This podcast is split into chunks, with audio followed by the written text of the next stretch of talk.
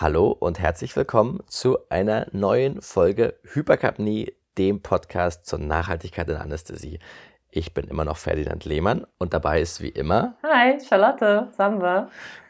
Und wir ähm, freuen uns, eine neue Folge zu machen. Und es geht heute um die Skills, die wir im 21. Jahrhundert im Kontext von Klimakrise und ökologischer Transformation brauchen und brauchen werden. Wie sind wir auf diese Idee gekommen? Wir sind eingeladen worden in Bremen ähm, zum diesjährigen Intensivsymposium zu der Session 21st Century Skills. Und in dem Rahmen haben Ferdi und ich uns eben überlegt, okay, was für Fähigkeiten brauchen wir eigentlich, um im 21. Jahrhundert gute Medizin, gute Anästhesie durchführen zu können? Und dachten dabei, es wird ja nicht bloß das eine Szenario geben, sondern wir wollten uns da auf zwei Szenarien letztlich aufteilen, das Ganze. Nämlich einmal, was passiert, wenn die Klimakatastrophe so zuschlägt, wie sie es droht. Und zweitens, wie verändern sich unsere, welche Skills brauchen wir, wenn wir eine ökologische Transformation schaffen wollen. Deswegen laden wir euch ein, euch in den Steady State zu begeben, euch einen Kaffee zu schnappen und los geht's.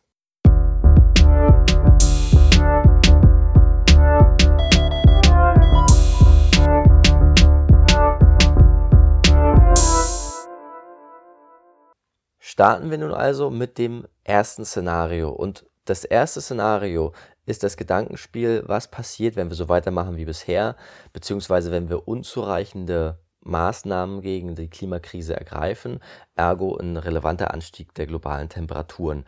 Ähm, was werden wir, das ist die Frage, was werden wir können müssen in diesem Szenario?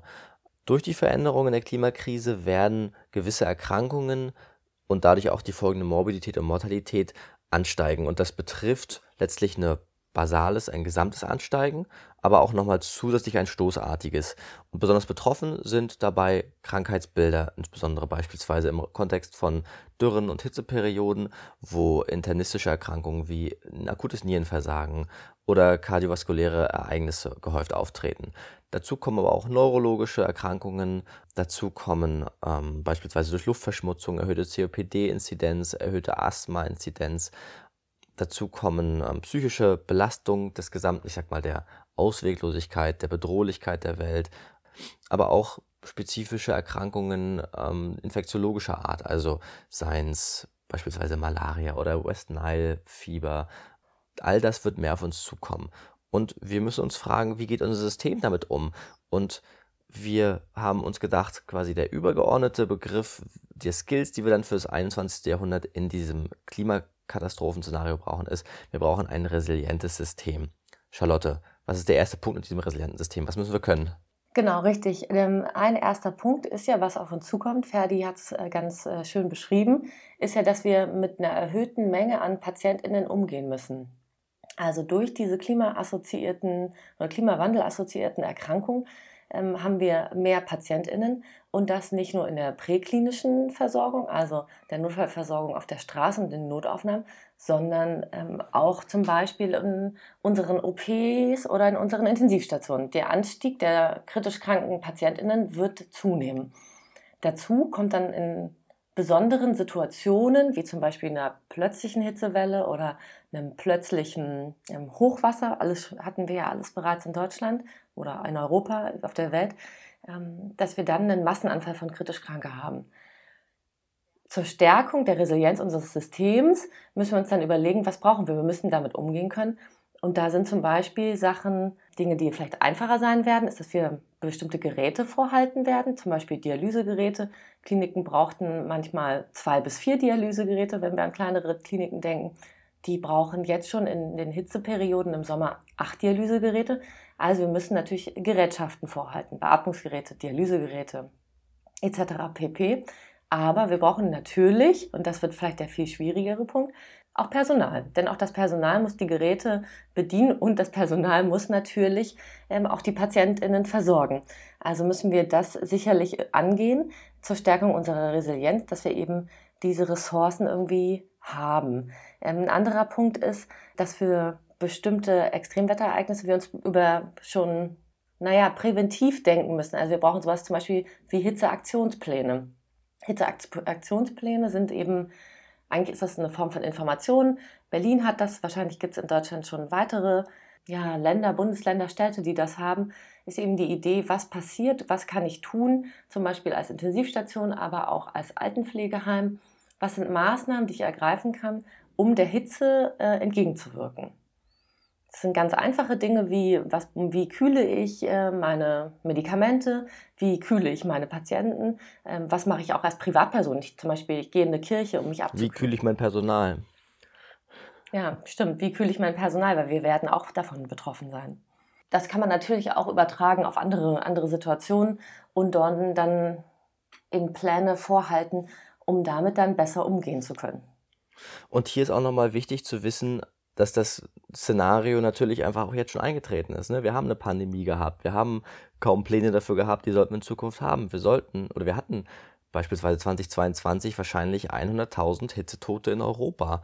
Ähm, das passiert heute schon und wir brauchen Maßnahmen dagegen. Es ist nicht Zukunftsmusik, das ist leider heute Musik. Ein nächstes Feld zur Stärkung der Resilienz in unserem System ist, dass wir dieser besonderen Diskrepanz gerecht werden müssen, die sagt, wir werden höhere Mobilität und Mortalität bekommen, die werden wir haben.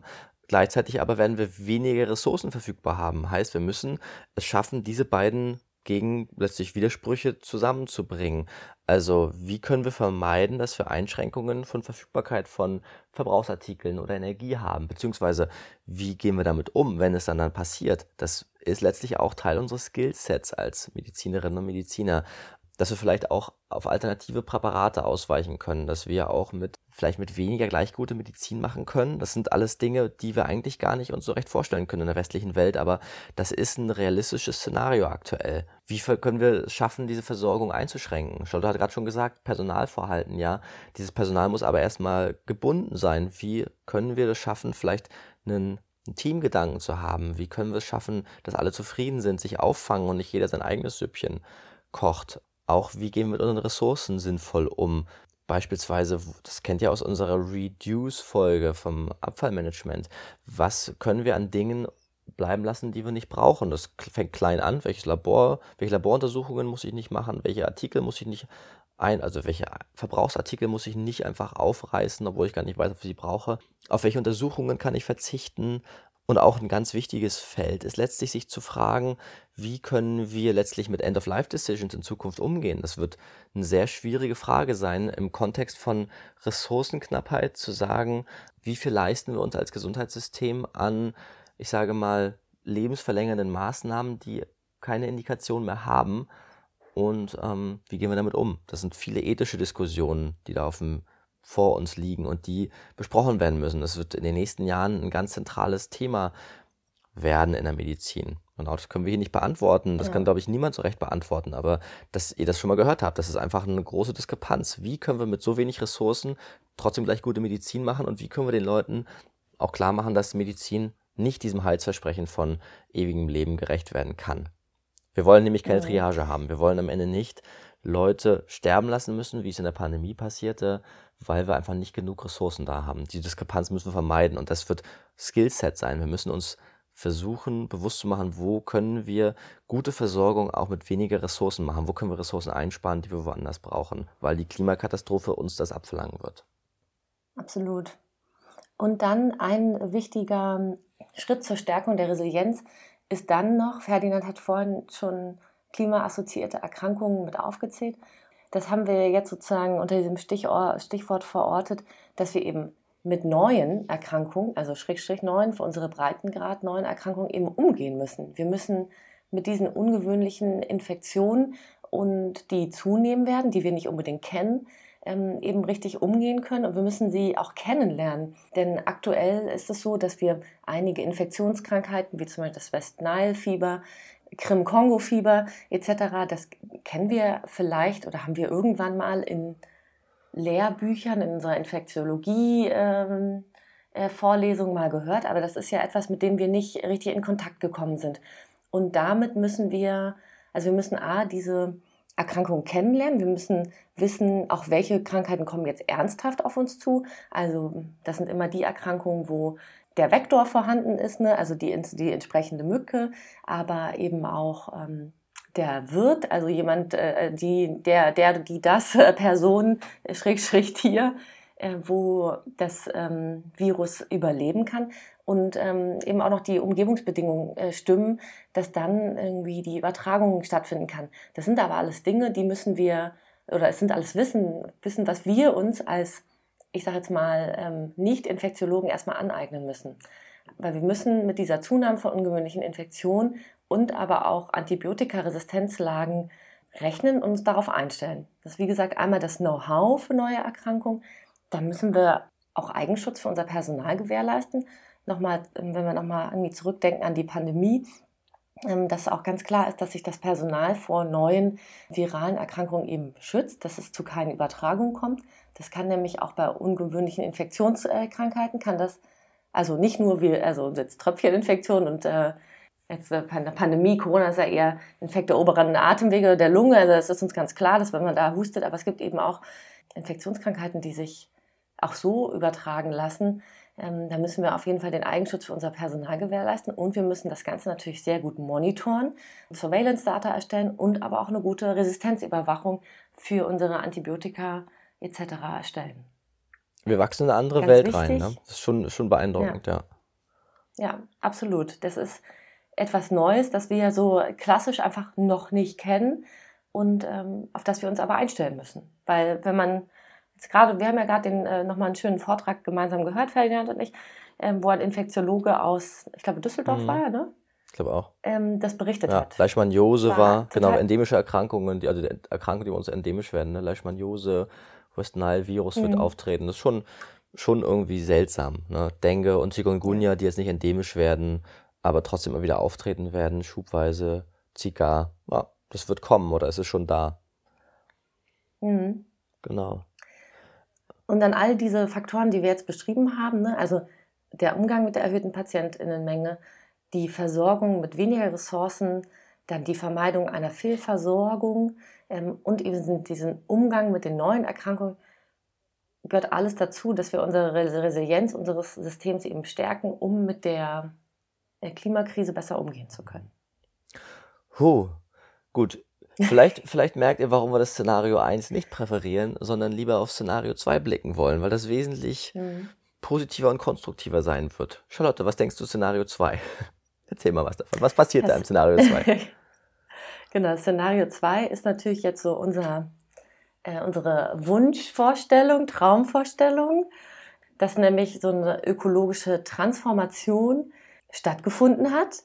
Und zwar die für unser Gesundheitssystem, dass wir die Gedanken von Planetary Health mit eingebunden haben, dass die Nachhaltigkeit ganz groß auf der Agenda ist, dass wir Prävention vor Kuration haben und noch ganz viele andere Aspekte, die total wichtig sind, dass wir das irgendwie, dass das passiert sein wird und dass wir dann eben auch neue Fähigkeiten wieder entwickeln oder entwickelt haben, ähm, die sich so ein bisschen unterordnen unter den Gedanken, dass wir eine Ressourcenschonung bei gleichwertiger Therapie eben durchführen können. Unter diesem Leitgedanken Ressourcenschonung bei gleichwertiger Therapie, also wie kann ich gleichsam gut arbeiten, wie wir es heute machen, ist unser erster Unterpunkt, ist eine Vermeidung von Überversorgung und von letztlich Emissionen. Einer unserer ersten wichtigen Punkte ist in dem Kontext letztlich eine Auswahl von Therapieverfahren auch auf der Basis von Nachhaltigkeit. Wiederum der Gedanke gleichwertige Wertigkeit der Therapie, aber trotzdem dieses ähm, die Nachhaltigkeit als Kriterium mit hineinzunehmen. Dass wir das beherrschen, dass wir wissen, wie, wie sag mal, welche Emissions, welchen Emissionskontext hat das Ganze, was ich hier betreibe. Da ist natürlich für uns ein naheliegendes Beispiel, dass wir TIVA als Goldstandard für Allgemeinanästhesie definitiv vor ähm, Einsatz von Desflorant oder Lachgas sehen, dass das auch klar ist, dass vermehrt Regional- und Lokalanästhesieverfahren genutzt werden, so es denn sich in dem Falle zeigt, dass die dass diese ähm, auch in, ne, ihr wisst, wie es ist, am Ende ist die Frage natürlich, wo kommt mein Strom her, etc., aber dass auch das als letztlich ähm, emissionsärmere Therapie genutzt wird und dass es klar ist, dass das eben genutzt werden kann. Auch genauso, dass wir wissen, was mit unserem Müll letztlich ist. Ja? Dass wir uns nicht nur zu Hause Gedanken machen, wie ich trenne, sondern auch, dass dieser ganze Recycling-Aspekt im OP-Saal bewusst ist und gelebt wird. Dass wir diese Reduce- und Reuse-Aspekte nutzen und kennen, dass Mehrwegartikel da sind, dass wir nicht einfach alles blind aufreißen, sondern das nutzen, was wir brauchen, anstatt, ich sag mal in Anführungsstrichen, aus dem Vollen zu schöpfen, wo dieses Volle aber am Ende keinen Mehrwert hat, sondern nur letztlich rücksichtslose Ver Verschwendung ist. Dass wir auch wissen, dass unsere Diagnostik letztlich ausreichend vielleicht ist, die wir getan haben und nicht alles wiederholt werden muss, dass wir da einen gewissen, ich sag mal, eine, soll nicht, soll nicht totgespart werden, aber es soll doch zielgerichtet sein, dass beispielsweise auch externe CTs mal akzeptiert werden und nicht alles neu gemacht werden muss, wo doch eigentlich gar keine Änderung anzunehmen ist, ja. Und wir uns eben auch fragen müssen, was sind die Grenzen unserer Gesundheitsversorgung? Das sind Themen, die natürlich heute schon da sind und die gelebt werden, aber auch, auch das größer wird mit dem Gedanken, wir wollen keine Über- und Fehlversorgung, sondern wollen gezielt die Patientinnen und Patienten versorgen und dass Lebensqualität und ja, Lebensqualität letztlich unsere große Zielgröße der Behandlung ist und bleibt, dass beispielsweise auch Palliativmedizin ausgebaut werden kann, um eben sich klar zu machen, wir dürfen auch Palliation anstatt Kuration denken und dürfen mit dem Blick auf die Lebensqualität der Menschen und eben diese ethische Diskussion, wir haben es vorher schon einmal erwähnt, was wir nicht auflesen können, aber auch End-of-Life-Diskussionen führen können im Kontext von letztlich Vermeidung von falscher Therapie, die Menschen am Ende kein Glück mehr bringt. Ja. Ähm, mhm. Das müssen wir lernen, das muss einfach auch in der Ausbildung, im Studium, in all dem und im Alltag größer werden. Das wird sich nicht anders machen lassen wahrscheinlich. Charlotte, was denkst du? Nächster Punkt. Zu dem ähm, Punkt der Ressourcenschonung gehört natürlich, hatten ja jetzt einmal auch schon angeteasert, äh, unsere Energie. Und wir müssen auch äh, die Ressource Energie, die wir haben, schonen. Und das bedeutet eigentlich, dass wir ne, vermeiden, dass wir Energie verschwenden. Und das ist eigentlich so, dass wir die Energie eben nur dort nutzen, wo wir sie auch wirklich brauchen. Das ist ein wichtiger Punkt. Und dass sie in diesem Szenario natürlich aus erneuerbaren Energiequellen kommt. Das ist eindeutig und ganz wichtig und ein großer Faktor, denn die Energie an sich ist je nachdem, aus welchem, also wie der Strom eben hergestellt wird, eine ziemlich große ähm, Klima, ich sage jetzt mal Klimaschädiger ähm, oder es kann eben total klimafreundlich eben sein. Ganz wichtig ist aber, die Ressource muss auch geschont werden. Dazu gehören dann so vielleicht einfache Maßnahmen, wie dass man automatisierte Beleuchtung in Fluren und Umkleiden hat dass wir ganz wichtig im OP eine Abschaltung außerhalb der Kernarbeitszeiten haben. Also dass zum Beispiel die Klimaanlage, die im OP dafür sorgt, dass ähm, häufige Luftaustausche eben stattfindet, damit die Luft im OP besonders keimarm ist, dass sowas natürlich während der Operation, wenn die zum Beispiel die OP-Leuchten an sind, äh, also hier die, die Satelliten, dass dann natürlich brauchen wir das. Absolut. Aber dass vielleicht später, wenn keiner mehr in dem OP-Saal ist, eben genau diese Klima- Anlagen, diese Austausche eben runtergefahren werden. Dazu gehört auch, dass wir zum Beispiel unsere Narkosegasfortleitungssysteme ausstecken, wenn wir sie nicht brauchen. Denn auch die brauchen sehr viel Energie und die verschwenden wir diese Energie, wenn wir die eingesteckt lassen, während wir gar keine Narkose durchführen. Ansonsten kann man sich generell auch überlegen, dass man sowas wie eine Reduktion von Licht macht, dass wir haben Sleep Moody inzwischen an unseren Computern, an den Handys etc., wo eben äh, gegen Abend das Licht runtergefahren wird, brauchen wir, könnten wir vielleicht auch auf unseren Intensivstationen etc. oder auf unseren, generell auf unseren Stationen mit einführen. Und ein ganz wichtiger Punkt ist eben, dass wir auch unnötige Maßnahmen vermeiden, die sehr viel Energie ziehen. Das geht so ein bisschen in den gleichen Punkt, dass man zum Beispiel, es ist natürlich ähm, einfach, einfach zu sagen, okay, wir wiederholen das CT, was von extern, müsste man sonst einlesen, ist die CD überhaupt da? Dann ist es eben schnell die Idee, da jetzt wir machen es halt schnell nochmal hier bei uns. Nee, dass man eben doch eher dann die CD einliest, was viel weniger Energie braucht, aber auch, dass man sich überlegt, brauche ich jetzt wirklich nochmal eine MRT-Untersuchung, die sehr hoch energetisch ist und die sehr viel Energie braucht, oder eine CT-Untersuchung, oder kann ich zum Beispiel auch eine Ultraschalluntersuchung bettseitig äh, durchführen? Also, dass man dort auch überlegt, welche Maßnahmen, auch äh, die die Ressource Energie schonen, ähm, eben durchführen kann. Ein wichtiger Punkt, denn ähm, die Energieknappheit haben wir bis jetzt noch nicht kennengelernt, das wollen wir auch nicht. Und insbesondere wenn sie aus erneuerbaren Energiequellen kommen, wird es ja wahrscheinlich auch nicht zu dieser Knappheit kommen, die wir zuletzt befürchtet haben. Aber wir müssen einfach uns überlegen, dass wir sie auch nicht verschwenden wollen, machen wir zu Hause ja eigentlich auch nicht. Und das nochmal auf den Skill runterzubrechen, letztlich können wir natürlich nicht all diese Sachen letztlich ähm, selbst im Alltag gestalten, sondern sind Teil eines Systems Krankenhaus, wo wir dann kaum Einfluss nehmen direkt, aber doch trotzdem einen Blick dafür zu haben vielleicht. Auch das anzusprechen, dass man sagt, warum läutet hier bei uns auf Station eigentlich die ganze Nacht das Licht durch oder warum pustet jetzt hier im letzten kleinen OP trotzdem die ganze Nacht die Klimaanlage. Dass man sowas, wenn man schon selber keinen Direkteinfluss nehmen kann, es trotzdem ansprechen kann. Ja, dass wir das verstehen, dass, das, dass dieses System auch nicht starr ist. Genau, das ist noch ein kleiner Aspekt dazu. Und einen Punkt habe ich noch zur Ressourcenschonung, nämlich das Arbeitsumfeld. Und das klingt auf den ersten Blick erstmal seltsam. Was hat denn das Arbeitsumfeld mit Ressourcenschonung zu tun? Naja, letztlich müssen wir ja wissen, dass wir gesunde Arbeitskräfte in einem System brauchen, das gut funktioniert, in dem alle sich wohlfühlen und da auch gerne arbeiten und sich gut ausgebildet fühlen für das, was sie da tun, weil sonst bleiben die Menschen nicht in diesem Arbeitsumfeld drin, sondern entschwinden wieder und dann haben wir letztlich auch keine Möglichkeit mehr, adäquate Therapie durchzuführen. Also die Ressource Mensch letztlich und den menschlichen, das menschliche Umfeld zu verbessern. Dazu, das startet schon letztlich damit, dass wir Planetary Health in die Curricula von Aus- und Weiterbildung einführen. Das gilt für Pflege, Pflegekräfte als auch für ärztliches Personal. Also, wie schon erwähnt, ne, diese ganzen Skills gerade, wie klimaschädlich ist meine Therapie, etc., etc. Dass sich das Personal wohlfühlt, da wo es ist, heißt, dass gute Arbeitsbedingungen vorliegen. Und das ist letztlich nicht einfach nur das, das Geld, sondern ich glaube, das dämmert langsam auch den großen Konzernen, die müssen einfach den Mitarbeitenden Bedingungen schaffen, wo sie vielleicht individuell ihre eigenen Bedürfnisse bekommen können. Sei das vielleicht ein Teamgefühl, was gestärkt wird, sei es, sei es eine natürlich Arbeitsflexibilität, sei es wie Mobilitätsangebote, Mobilitätshub. Ich kann aussuchen, wie ich zur Arbeit komme, werde vielleicht auch gefördert im Nutzen alternative Mobilitätskonzepte und öffentlichen Verkehrsmittel. Seien es Green Teams, die letztlich eine Förderung von Partizipationsbewusstsein bringen, im Gegensatz zu fehlender Selbstwirksamkeit im Arbeitskontext. Oder auch ein, vielleicht ein positives Essensangebot, in dem nicht bloß die Presswurst auf den Teller geklatscht wird, sondern auch hochwertiges Essen angeboten wird zu einem fairen Preis. Auch das fördert letztlich dieses Wohlfühlen von Personal am Ort. Aber auch Chancen von, ich sag mal, Zukunftsmedizin, die, auf die wir vorbereitet werden müssen, die aber auch letztlich Teil werden wird von dem, was wir tun. Telemedizin ist ein großes Stichwort. Ne? Ich spare Wege, ich spare letztlich unnötige Wege häufig, lange Wartezeiten vor Ort etc. etc., sondern kann zielgerichtet Menschen therapieren. Das fällt nicht vom Himmel das Wissen dazu, das muss beigebracht werden, das muss gelernt werden, das ist auch ein Skill, der erlangt werden muss. Wir werden jetzt mit dem Buzzword KI und auch Roboterunterstützung in Zukunft mehr zu tun haben. Das wird uns viel Leben erleichtern oder Arbeitsleben erleichtern. Darauf müssen wir auch eingestellt sein, damit umgehen können.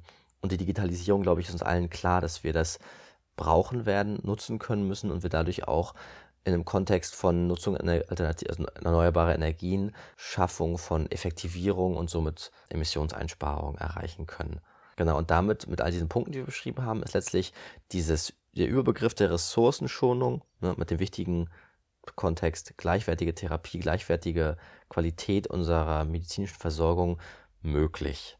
Gerade mit diesem zweiten Szenario da haben, wir haben es mal so Co-Benefits ein bisschen getauft. Da gibt es ja auch ja, Benefits, Vorteile für uns, für uns alle selber auch mit dazu.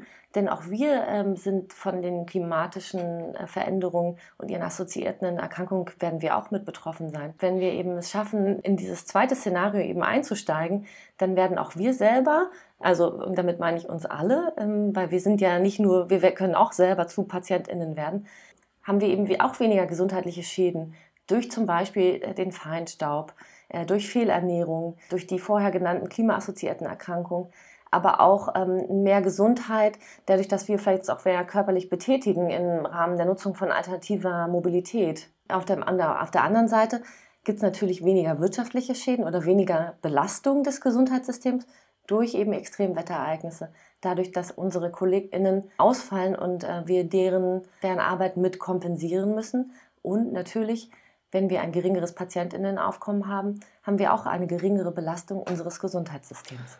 Deswegen mögen wir Szenario 2. Absolut, das stimmt. Wenn, Wenn man jetzt natürlich irgendwie ganz ehrlich sein wird, Ferdinand, was glaubst du? Was, wird, es, wird es die 1 oder wird es die 2? Vermutlich wird es sich nicht auf eines der beiden, auf nur eines der beiden wird sie nicht hinauslaufen, sondern es wird eine Synthese sein. Wir merken jetzt schon die Veränderungen der, durch die Klimakrise. Wir merken aber auch, dass langsam in den Köpfen was umgeschaltet wurde, dass eben sich unser Arbeiten verändern muss. Deswegen wird es wahrscheinlich eine Mischung aus beiden Welten werden. Dementsprechend heißt es natürlich, es gibt mehr Skills, die wir beherrschen müssen. Also unser System muss resilient werden, also letztlich einen Umgang mit Stress erlernen und schaffen und wir müssen auch ressourcenschonend arbeiten. Es ist nämlich so, dass wir in jedem Falle in beiden Szenarien einen großen Overlap haben an Skills, die wir erreichen müssen. Und insbesondere fällt es auf bei dem Vermeiden von der Überversorgung, die wir erschaffen müssen. Der große Unterschied ist bloß, in dem Klimakatastrophenszenario rennen wir hinterher. Da müssen wir letztlich unsere Ressourcen schonen, um zu vermeiden, dass das Ganze kippt und wir eine, letztlich eine Triagierung machen müssen, dass wir es nicht mehr schaffen, genug zu versorgen in dem Szenario, in dem wir eine ökologische Transformation schaffen wollen oder geschafft haben, ist es so, dass wir das letztlich vorausschauend versuchen wir zielgerichtet mit gleichwertiger Therapie Ressourcen einzuschonen, um eben, genau, um gleichwertig zu bleiben und nicht hinterher zu stolpern. Also wir werden aus beiden Feldern Skills erlernen müssen und das tun wir, glaube ich, heute schon. Und ähm, vielleicht kann auch unser kleiner Podcast dazu beitragen, das zu fördern. Ich glaube, das war auch heute schon unsere Folge zu den, ja, den Skills oder Fähigkeiten, die wir brauchen, um weiter in unserem Berufsfeld im 21. Jahrhundert gut arbeiten zu können. Wenn ihr Fragen habt oder Anmerkungen, äh, ihr wisst, schreibt uns gerne. Bei Twitter sind wir, sind wir dabei. Wir haben eine E-Mail-Adresse, hypercompany.gmail.com. Ja, wir hören uns hoffentlich bald wieder. Danke für eure Aufmerksamkeit. Bis, Bis bald. bald. Ciao, ciao. Ciao.